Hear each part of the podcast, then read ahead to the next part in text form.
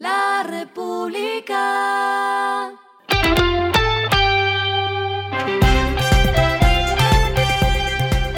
Al final de la jornada, esto es lo que debes saber sobre el comportamiento de los negocios, las finanzas y la economía.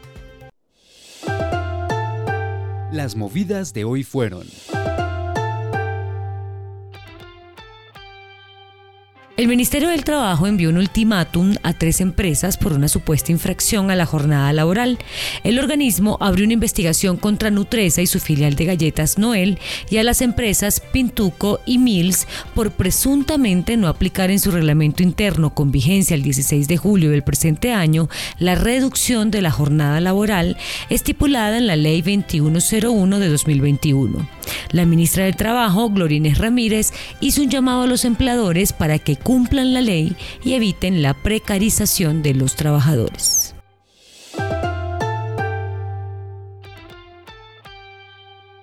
Azocaña y Toyota presentaron un modelo de Corolla Cross que se mueve con bioetanol de caña.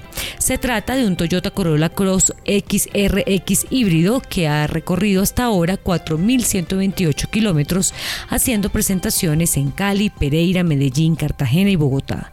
La estrategia del gremio y de la marca es que los colombianos conozcan las ventajas de conducir un vehículo alimentado 100% con bioetanol.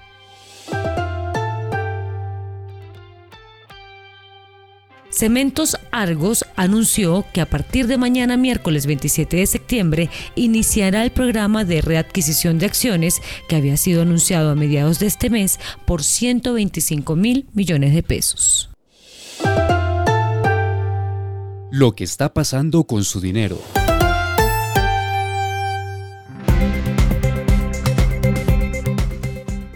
Bancoldex lanzó un portafolio crediticio de cuatro líneas de crédito que suman más de 320 mil millones de pesos y todo esto para las MIPYME. Las líneas son MIPYMES competitivas, internacionalización para la productividad, sostenible adelante y mujeres empresarias. Estas líneas se realizaron con el apoyo del Gobierno Nacional a través del Ministerio de Comercio, Industria y Turismo.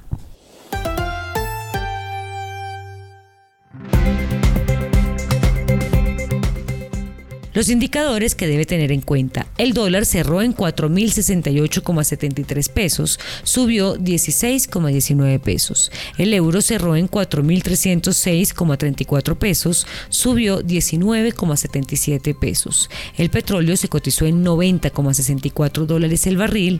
La carga de café se vende a 1.295.000 pesos y en la bolsa se cotiza a 1,82 dólares.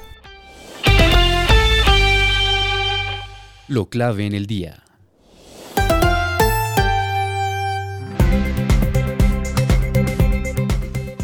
La DIAN reveló el balance en recaudo de impuestos entre enero y agosto de este año, cifra que ya asciende a 197,2 billones de pesos, es decir, un crecimiento real de 16,4% frente al mismo periodo de 2022, cuando la suma fue de 169,45 billones de pesos. Desagregando por tipo de impuestos, el de retención a la renta es el que aporta más al total recaudado con 63,3 billones de pesos. Le sigue impuesto a la renta con 47,2 billones de pesos y a las ventas con 34,2 billones de pesos. A esta hora en el mundo. Un juez determinó que el expresidente de Estados Unidos, Donald Trump, es responsable de un cargo de fraude con respecto a una acción legal civil que fue promovida por la fiscal general de Nueva York, James. Esta acción acusó al expresidente de incrementar el valor de los activos de su empresa a lo largo de varios años con el objetivo de conseguir condiciones de préstamo más favorables y otros beneficios económicos.